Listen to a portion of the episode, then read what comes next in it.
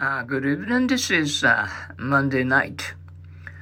Uh, come, hey, come over here and check this out. Are you coming to the party tonight? I can't believe you are not coming to the game with us. Come on, let's go grab some food. I'm coming over to your place later to hang out. Come on, don't be late again. Are you coming to the concert on Friday?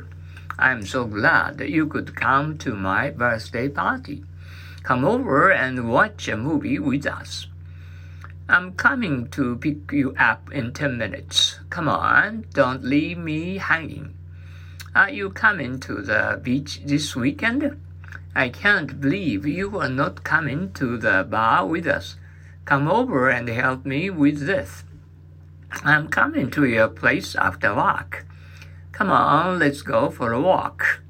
Are you coming to the barbecue on Saturday?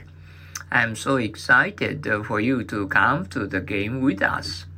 Come over and play some uh, video games.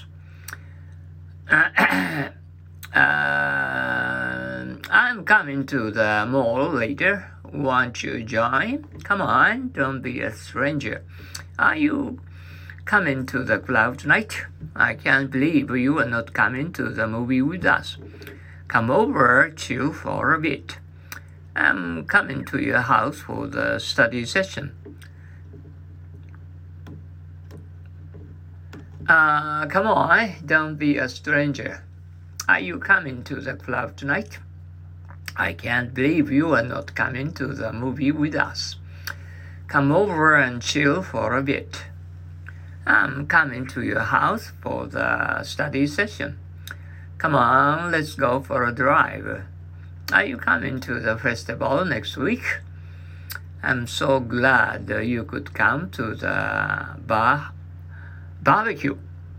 I'll come over and hang out with us.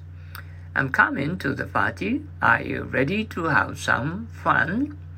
I hope these uh, sentences capture the every use of come in American English conversations among friends.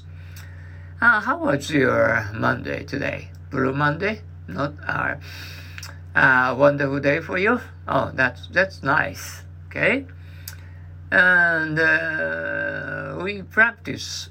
And uh, today's word uh, come, come, uh, not go, come, come. Okay try to make your original 30 sentences English sentences.